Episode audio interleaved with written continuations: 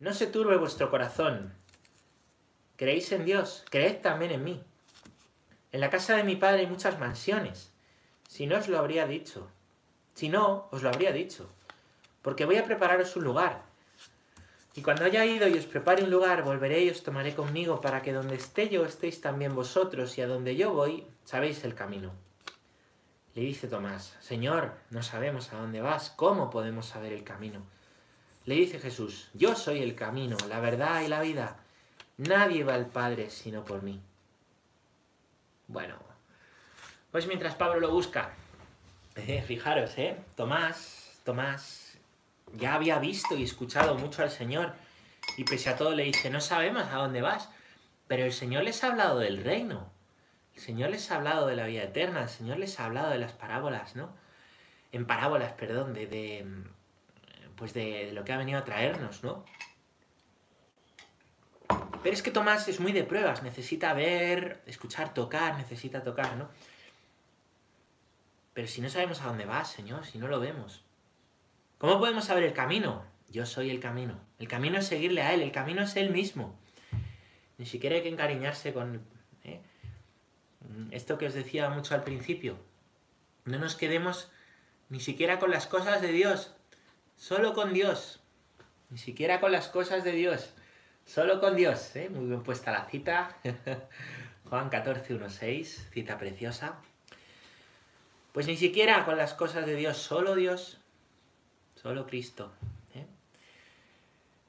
Tomás después, aunque ya había escuchado dónde iba el Señor, había escuchado la despedida, le había dicho que Él era el camino, hasta que no meta las manos, que es lo que leemos estos días en la resurrección, en el costado, lo leímos en el segundo domingo, hasta que no meta las manos en los clavos, no lo creo. Y el Señor resucita con esas heridas curadas, ¿no? Para que Tomás pueda meter en ella las manos, ¿eh? en sus agujeros, en los agujeros de, de las llagas que tiene, en las manos, en los pies y en el costado. No seas incrédulo, sino creyente, ¿verdad? Por esas heridas curadas, resucita, perdón, por esas heridas curadas, cree Tomás en Cristo. De las heridas curadas que tienes tú y de las heridas curadas que tengo yo, no tengas miedo a mostrarlo en tu testimonio cuando puedas. Hay veces que cuesta hablar del propio testimonio porque aún no está del todo pues curado, aún sangra, ¿no? Pero cuando uno habla de, de cosas que le han pasado y de cómo Dios le ha curado, y puede hacerlo. Esas heridas curadas son prueba de la resurrección de Cristo para otros son las heridas testigos abiertos del propio testimonio. Que hablan de Dios a los demás. Las heridas curadas por Cristo en tu vida son el testimonio por los cuales otros le pueden conocer. Dios no es teoría, aquí hablamos de, de lo que los testigos ¿eh? nos han dicho y oído, y esto pues puede parecer teoría, pero este es el testimonio vivo. Aquí no estamos hablando simplemente de una teoría, estamos hablando de una persona viva que es Cristo, que ha muerto, ha resucitado, hay testigos que le han visto. Estamos hablando del testimonio pues nuestro, que tenemos capacidad de Dios. Y bueno, a partir de ahí pues estamos haciendo todo un desarrollo catequético, pero basado en el testimonio, en lo que Dios ha dicho del mismo pues es hermoso que también puedas tú dar testimonio de lo que Dios ha hecho en ti para que otros crean. La catequesis se apoya en la teoría, pero no solamente en la teoría, necesita el testimonio, porque la teoría es verdad por el testimonio.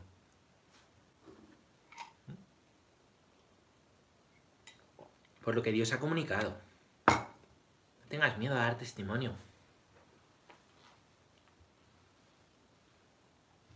En este tiempo de Pascua, eh, este año no, claro, pero solíamos salir con las comunidades neocatecumenales de la parroquia y nos juntábamos con los de la parroquia de vecina, del Pilar, eh, pues para ir a, pues a una plaza del pueblo, aquí a la Plaza La Piña, y ahí teníamos unos cantos y pues algunos, cada semana un par de hermanos, daban testimonio de su vida, daban testimonio, y muy hermoso, ¿no?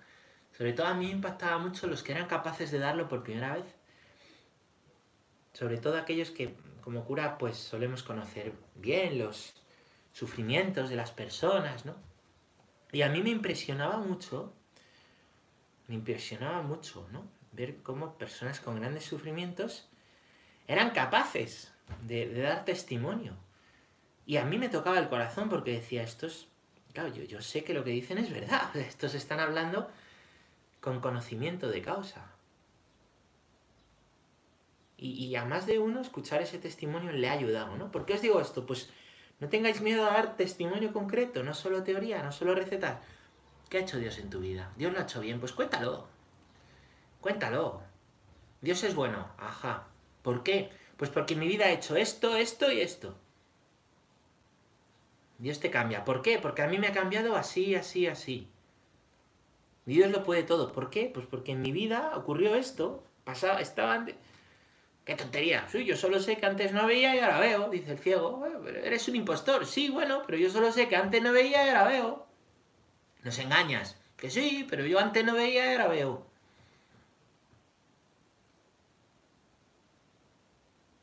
El testimonio es irrebatible.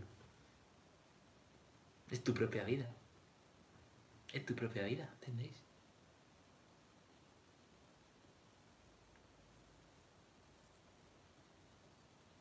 Por eso el mismo Cristo quiere dar testimonio con sus llagas abiertas. Y el mismo Tomás, la teoría la escuchó, yo soy el camino, la verdad y la vida, pero tuvo que descubrir por qué Cristo era camino. Tú preguntas a mucha gente que se sabe la teoría, a ver, responda A, B, C o D. Dios es, Jesús es A, verde, B, ventana, C, camino, D, árbol. La C, camino. Vale, ¿por qué? ¿Por qué? Pues porque en mi vida yo, un tiempo que estaba muy perdido, no encontraba sentido, me odiaba a mí mismo, odiaba a los demás, no me gustaba nada en la vida, tenía problemas en casa. Y un día estuve en un retiro espiritual, estuve en un, unas catequesis, estuve en... Y desde ahí perdoné al que me había hecho daño, tengo paz en el corazón. Eh. Claro, la teoría se basa en el testimonio. Y al mismo tiempo el propio testimonio eh, pues nos ayuda a, ese sensus fidelium que hablábamos, ¿no? Al sentir de los fieles, de los que siguen a Cristo, a tener un mismo sentir, tener un mismo sentir todos nosotros. Y los que decimos, como decíamos ayer, creo, pues en la misma asamblea decimos, anunciamos tu muerte, proclamamos tu resurrección. Maranatá, ven Señor Jesús. Si dices creo es porque te has encontrado con Él, ¿no? Porque le has conocido. Como os decía, no vivimos, igual que, que el perro persigue al zorro que va delante, no persigue, y el que persigue a otro perro se para, pues no estamos llamados a vivir de la fe de otros, sino a vivir de nuestra fe, a decir yo creo. A vivir de nuestra fe, chicos. Qué bonito. Y cuando vives de tu propia fe tienes un testimonio. A veces te dará vergüenza, a veces dirás, ¿qué voy a aportar? ¿Qué voy a decir? ¿Qué tontería? Pues te sorprenderías. Es que los demás van a pensar que voy de sobrado. No, no tengas miedo a dejar de hacer el bien por miedo a la soberbia o a la vanidad. Eso es un engaño del maligno. Es que si, si me pongo a dar testimonio me voy a ensoberbecer. Pues, pues ya tendrás que apañarte. Ya te apañarás de eso, pero no dejes de dar testimonio. Ya lo arreglaremos.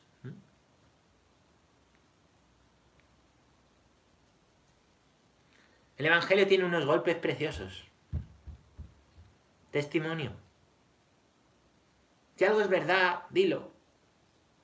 Si es teoría, pues tendrás que meter las llaves en el costado, como Tomás. Pero no vivimos de teoría, la teoría no nos salva. Nos salva una persona viva. Nos, nos salva abrirnos a escuchar a otros. Audire. Mm. La obediencia en la fe. Ponerse a mirar al otro, reconocerle, salir de mí mismo y darle la fe. De eso hablábamos estos días. Vamos a continuar. ¿Os acordáis por qué punto del catecismo íbamos? Nos... Íbamos nos...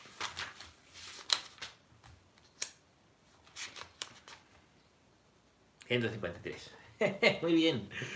Muy bien, muy bien. Bueno, pues nada, como siempre podéis hacer las preguntas que después las vamos a responder. Vamos a hacer un pequeño resumen, ¿vale? Un pequeño resumen como todos los días, ¿vale? De lo que llevamos. Primero estuvimos hablando de que tenemos capacidad de Dios, Dios es razonable, después de que Dios quiere hacerse torrente y ha querido revelarse para llenarnos. Tercero, nosotros respondemos con fe. La fe que es como la de Abraham, la fe como la de María. Yo sé en quién tengo puesta mi fe, veíamos ayer, como dice San Pablo, y tú lo sabes, en quién tienes puesta tu fe, en quién pones tu corazón y tu tiempo. Y tú puedes decir si tienes fe, creo en Dios Padre, creo en Dios Hijo, creo en el Espíritu Santo. Totalmente, plenamente en los tres. No podemos hacer una fe de mantequilla, una fe de mercado, que esto me gusta y esto no me gusta. Una fe a tu manera, porque entonces no tienes fe en Dios, tienes fe en un, en un ídolo, en una especie de diosecillo de miurgo que tú te has creado, que tú te has proyectado, que te da tranquilidad. Bueno, Eso no es la fe en Dios, que es Padre, Hijo, Espíritu Santo. La fe es todo o nada, ¿vale? En Dios, es decir, nosotros reconocemos que Dios es... Entonces, hay que reconocer que Dios es todo lo que se ha revelado, no una parte. Si es una parte, está reduciendo a Dios, ¿vale? Dios es, es, imaginaos, ¿no? Aquí tengo el ejemplo del rotulador, ¿vale? Venga, pues yo me quedo solo con la tapa. Pero mi Dios es rotulador. No, tu Dios es una tapa, es una parte. No es el mismo Dios. ¿Entiendes? Pues Dios evidentemente no es un rotulador, ni lo podemos reducir tanto, era un ejemplo, ¿no? Pero que la fe es todo o nada si no es fe en otra cosa. Si no es fe en otra cosa. Es que hay cosas que aún no entiendo. Vale, vale, ¿por qué? Porque estamos en camino y Dios es el camino y Tomás estaba en camino, no quiere decir que Tomás fuera malo, sino que tenía que seguir en camino y necesitaba de un encuentro, en este caso, con las llagas de Cristo para su propio testimonio. No quiere decir que Tomás, ¿no? Una cosa es rechazar, rechazar el estar abierto a creer en Dios y otra cosa es desconocer, que es distinto, es distinto. ¿Se entiende? Bueno, pues vamos a hablar hoy de características de la fe. Hoy y mañana y pasado también y bueno, vamos a tener para varios días. Hay muchas características de la fe. Entonces, ¿para qué vamos a estudiar las características de la fe? Pues hombre, para ver bien y reconocer bien lo que es la fe para purificar nuestra fe, porque nuestra fe muchas veces caemos en errores sin querer. Caemos en fideísmo, caemos en una fe por nuestras fuerzas, caemos en en una fe sin compromiso, caemos en una fe alejada de la razón, podemos caer en, una fe vivida como esclavitud en vez de como libertad, podemos caer en, en una fe que no cree en la vida eterna, que es un poco terrenal, igual que la tenemos en los hombres. Bueno, pues un montón de cosas. Vamos a ver entonces las características de la fe para descubriendo, chicos, las características de la fe conocer bien qué es la fe y que nos sirva para nuestra propia vida. Para eso empezamos con que la fe es una gracia en ese punto que me decís 153. 153. La fe es una gracia. Leo.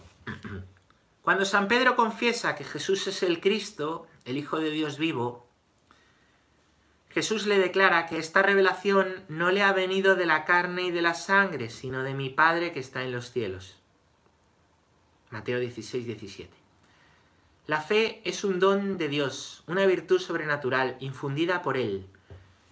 Para dar esta respuesta de fe es necesaria la gracia de Dios que se adelanta y nos ayuda, junto con los auxilios interiores del Espíritu Santo que mueve el corazón, lo dirige a Dios, abre los ojos del Espíritu y concede a todos gusto en aceptar y creer la verdad.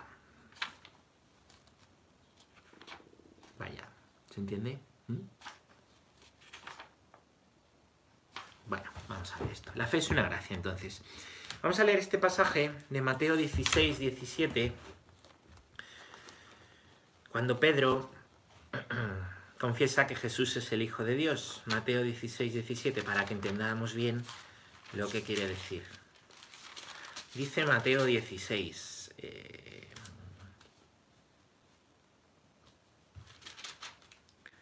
un poquito antes, lo cojo en el 13. Mateo 16, 13. Hay que entenderlo en contexto, si fuera solo el versículo. Llegado Jesús a la región de Cesarea de Filipo, hizo esta pregunta a sus discípulos. ¿Quién dicen los hombres que es el Hijo del Hombre? Ellos dijeron, unos que Juan el Bautista, otros que Elías, otros que Jeremías o uno de los profetas. Díceles él, ¿y vosotros quién decís que soy yo? Simón Pedro contestó, tú eres el Cristo, el Hijo de Dios vivo. Replicando Jesús le dijo, Bienaventurado eres Simón, hijo de Jonás, porque no te ha revelado esto la carne ni la sangre, sino mi Padre que está en los cielos. Y yo a mi vez te digo que tú eres Pedro y sobre esta piedra edificaré mi iglesia.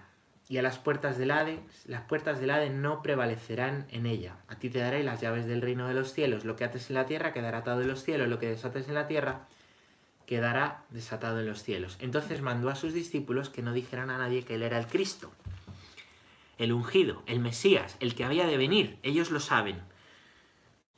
¿Por qué lo sabe Pedro? Pedro dice, tú eres el Mesías. Pedro hace una confesión de fe. Yo creo.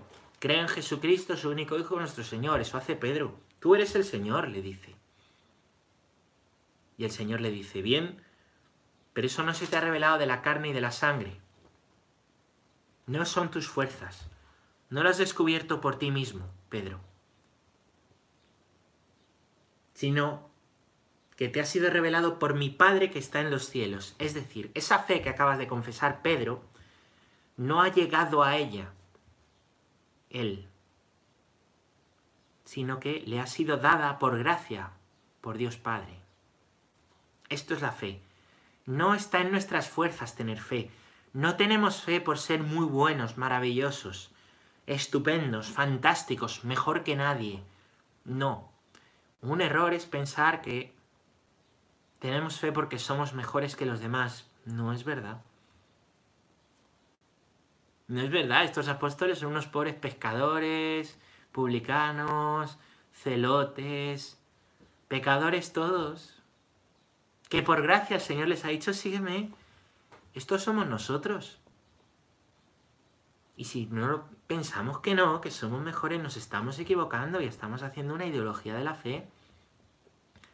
O si hacemos una fe excluyente en la que solo entran los míos, los que yo quiero, estamos haciendo una ideologización de la fe. Esas barreras no son propias. La fe es una gracia que hemos recibido inmerecidamente. Es un don de Dios. Por nuestra fuerza, ¿qué podemos hacer? Lo veíamos en la primera parte, al principio de todo. Tenemos capacidad de Dios por nuestra fuerza, por la razón, que también la razón nos ha sido dada, podemos llegar a Dios. Pero decir que Cristo es el Mesías, el que había de venir al mundo, que ha muerto y ha resucitado por mí, eso es revelación de Dios. Y conocerlo es un don, es un regalo, es una gracia, ¿entendéis? Es una gracia. ¿Sí? Dios se nos ha revelado, pero poder conocer y responder es una gracia. Es una gracia suya. No es que seamos muy buenos, no es que seamos estupendos. Los santos, si veis los santos, todos se han considerado siempre muy merecedores de este don de la fe. Muy merecedores. El que se cree que ya lo tiene todo hecho, el que se cree que él tiene fe por ser mejor, no. No son nuestras fuerzas. No son nuestras fuerzas. Nuestras fuerzas y talentos están al servicio de Dios no para ser enterrados, para multiplicarlos, como dice la parábola, pero no son nuestras fuerzas tener fe. La fe es un regalo, que no se nos olvide. La fe es un don. Nos ha sido dada. Si tienes una fe que no se te, ha sido dada, no es fe, es otra cosa. No es, no es la fe divina, es fe humana. Pues igual que tengo fe en Margarita o tengo fe en Pepito, es una fe humana. La fe como virtud teologal es un don. ¿Vale? Es un don. Lo primero, ¿eh? Hay más cosas. Uh. La fe es un don, es una virtud sobrenatural. Es decir, no es natural, es sobrenatural, está por encima de lo natural. Ha sido infundida, es decir, puesta en nosotros por Él, por Dios. Y aquí una frase de, de Iberbun, de Iberbun por supuesto, para dar esta respuesta de fe es necesaria la gracia de Dios. Es decir, yo tengo capacidad para conocer a Dios, por mi razón. Él se revela. Y yo, en ese encuentro, respondo. Esa respuesta, el poder responder desde mi capacidad, es un don de Dios, que me concede decirle que sí.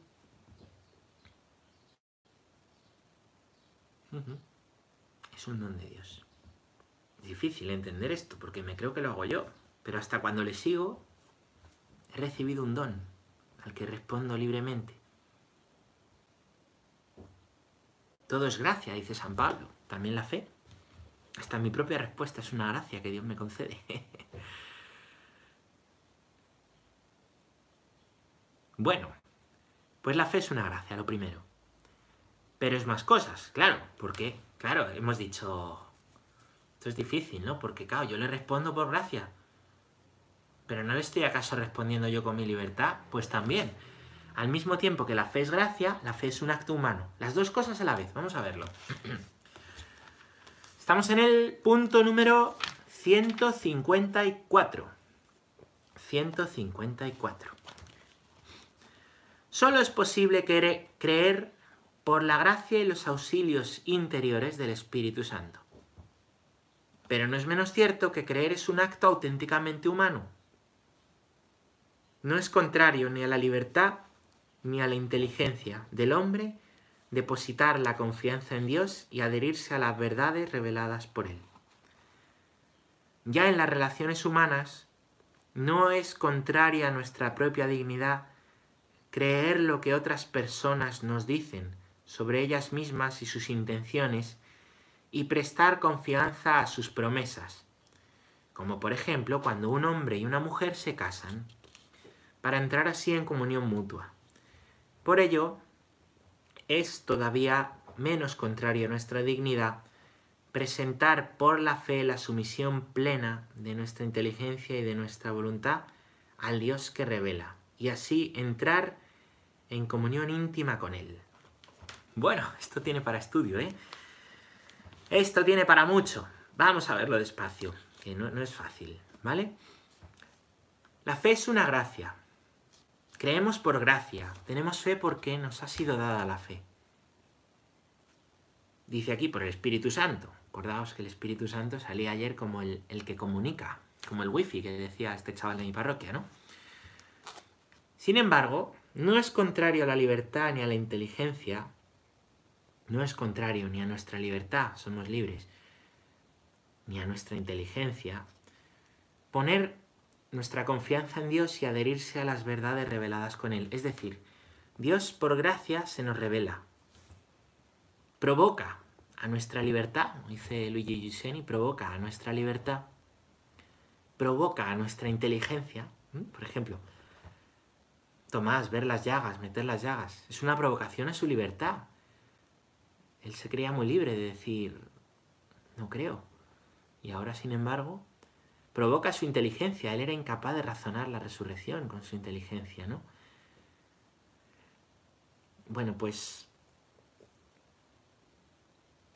Pues la fe provoca a nuestra libertad, a nuestra inteligencia, para que depositemos nuestra confianza y nos adhiramos a Dios. Es decir, la fe es una gracia, pero al mismo tiempo nos mueve a que hagamos el acto humano de decir sí. Encontrarse con Dios y con la fe que Él te da es una gracia que nos mueve a decir, sí Señor, te entrego mi inteligencia, te entrego mi voluntad. Al mismo tiempo, es algo que nos da, que se nos da, y es algo que nos mueve a decirle que sí.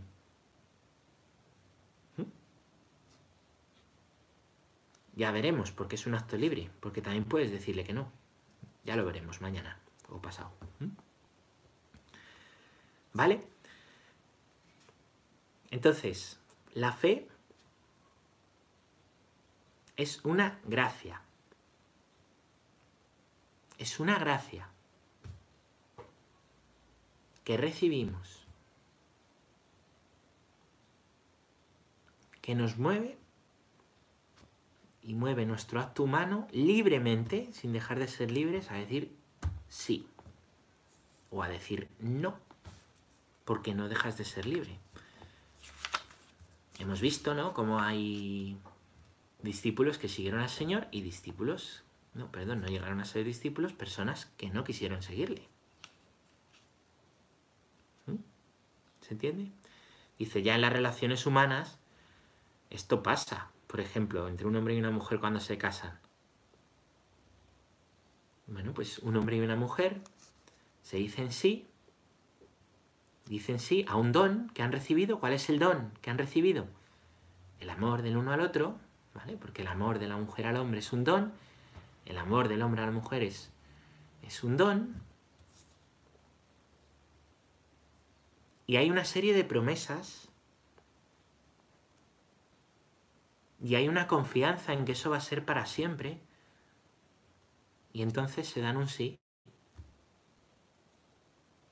Han tenido un enamoramiento que es un don.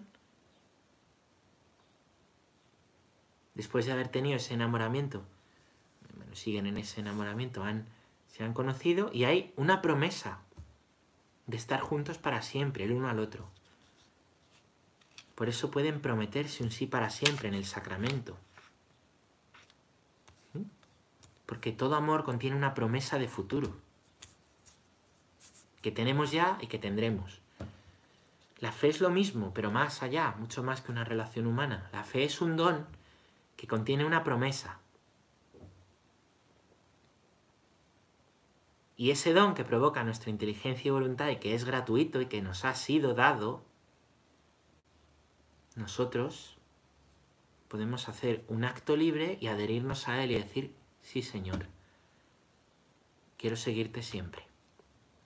O, no Señor. Veo que me he encontrado contigo, son mis fuerzas, o ni siquiera sé si son mis fuerzas o las tuyas, ni siquiera me lo planteo, pero yo estoy muy tranquilo en mi vida, yo no quiero... Eres libre. Entonces, al mismo tiempo la fe es gracia, viene de Dios y es un acto de entrega tuyo, libre, al mismo tiempo, ¿vale? Espero ver si lo, he explicado bien con este ejemplo de los, de los novios. Esto es complejo, ¿eh? Y esto es complicado. ¿Qué pasa cuando nosotros libremente, por el acto de fe, entregamos nuestra voluntad y nuestra inteligencia al Señor? Entramos en comunión íntima con Él. De igual manera que los esposos entran en esa comunión íntima. Por eso la Iglesia, cuando habla de las relaciones prematrimoniales, de esperar al matrimonio, no es una cuestión de qué va a pasar, no es una cuestión de puritanismo, es una cuestión de que en el matrimonio ya hay un sí total al amor, un sí total a la promesa delante de Dios, y entonces ya es cuando se entra en la comunión más íntima la comunión más íntima, que también las dan las relaciones sexuales. Pues con nuestro sí a Dios, en nuestra fe entramos en comunión íntima con Él. Resumiendo, la fe es un don, encontrarme con Cristo es inmerecido, Él me ha dado ese don, me lo ha regalado, y la fe también es una respuesta mía libre ante ese don que pues ha provocado a mi inteligencia, ha provocado a mi, a, mi, a mi libertad, me he encontrado con él, y aunque me he encontrado con él, yo puedo decirle que no, la fe es un acto humano mío. Si no seríamos robots, seríamos esclavos, ¿se entiende? Bueno. Otro puntito, vamos a leer el puntito número 155. 155.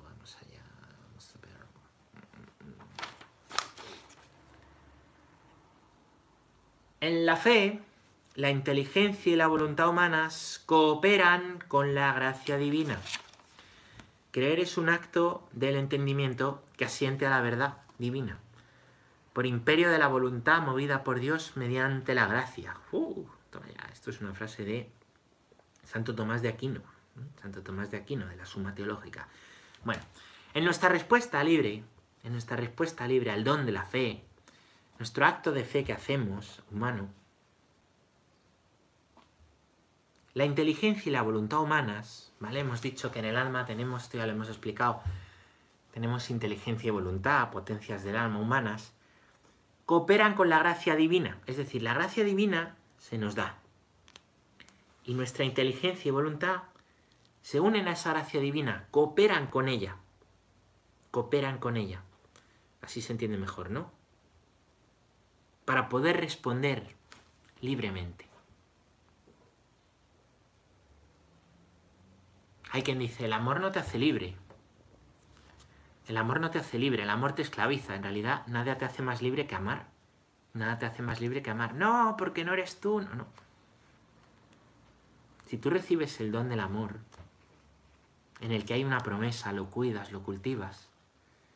los esposos, los novios antes, ¿no? Cultivan ese amor, lo, lo van cuidando, lo van descubriendo, van, van descubriendo también la debilidad del otro y van aprendiendo a querer al otro, a la otra en la debilidad y se pueden dar un sí para siempre en el que hay una promesa que se hace, ¿no? Para amarte y respetarte siempre, en lo bueno y en lo malo, en la salud y en la enfermedad, todos los días de mi vida, ¿no?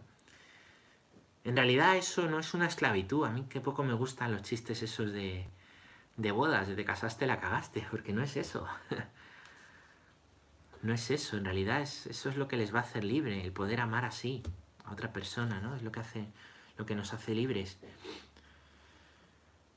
Con Dios en medio, claro, porque amar a otra persona en la debilidad es imposible sin Dios.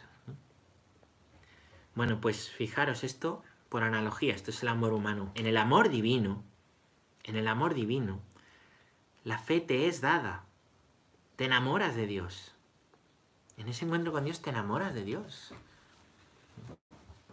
Pues yo quiero amarte y servirte toda la vida. Quiero estar contigo siempre. Quiero todos los días de mi vida, ¿no? Hay una promesa, hasta que puedes dar un sí, que es la consagración, ¿vale? El orden, el sacramento del orden, los votos perpetuos, bueno, depende de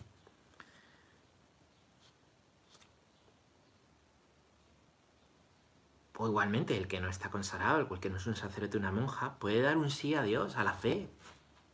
Das un sí al Señor. Me he encontrado contigo y te doy un sí. Sea mayor, sea joven, sea matrimonio, esté soltero, haya tenido muchas dificultades en la vida, estoy súper herido. Es lo mismo que en el amor humano. Te encuentras con Él, es una gracia, es inmerecido, y con tu inteligencia y tu voluntad, las potencias de tu alma, cooperas con ese encuentro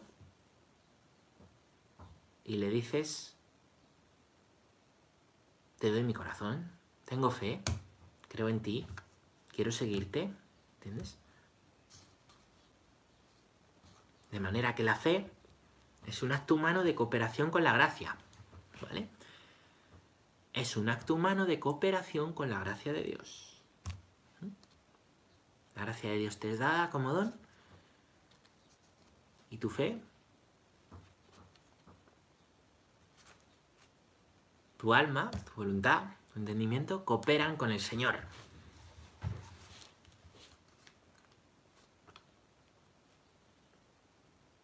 Cristo cuenta contigo. El Señor cuenta contigo, hermano. Cuenta contigo. No te obliga. Cuenta con tu sí. Cuenta con tu sí. Pídele ese encuentro. Pídele ese encuentro. Pídele poder tener ese encuentro con Él. Pídele que aumente tu fe para decirle que sí en esa situación difícil que tienes. Pídeselo. Pídele que te dé discernimiento para leer los signos y las llagas del resucitado que están cerca tuya. Pídele que te haga valiente para dar testimonio de lo que has visto y de lo que has oído. Pídele que jamás permita que se, que te separes de él. Pídele que te avive, porque le conociste, pero, pero ahora le has, te has alejado del primer amor. Pídele, pues como en el libro del Apocalipsis, volver al primer amor. Trabaja por volver al primer amor. Claro, hay que cuidarlo. A veces decimos, no, que el Señor...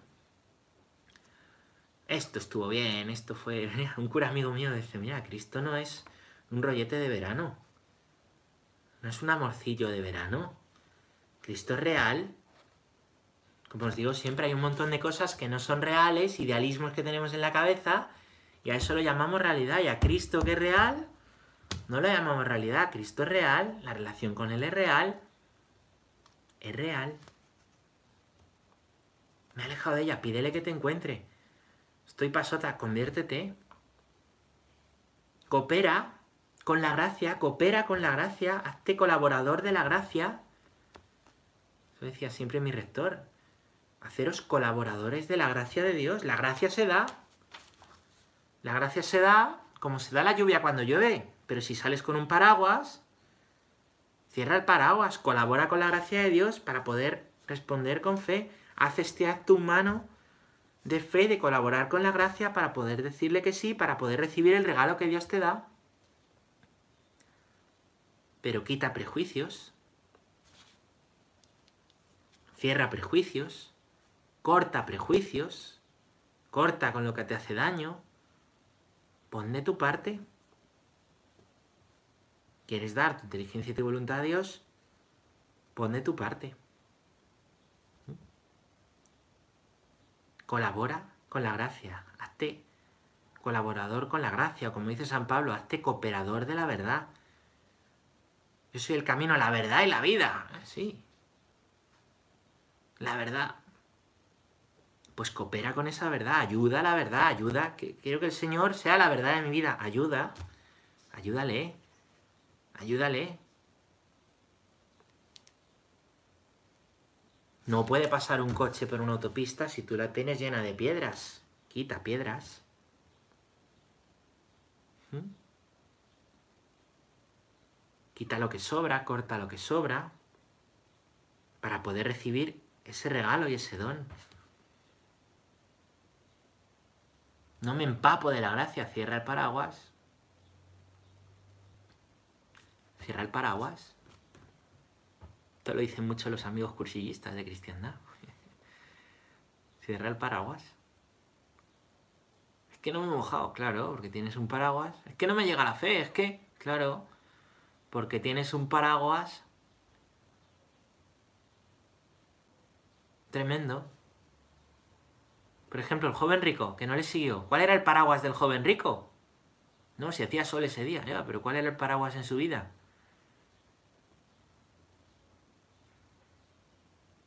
Pues en, en, su caso, que tenía el corazón puesto en los bienes. Y esos bienes le impedían ponerse frente al otro para seguirle, que es lo que es la obediencia a la fe. Él quería seguir a sus bienes, no estaba dispuesto.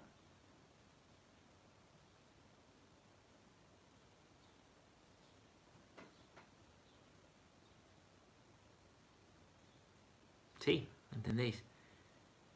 Que Dios cuenta contigo. La pregunta es, ¿pero tú cuentas con Él?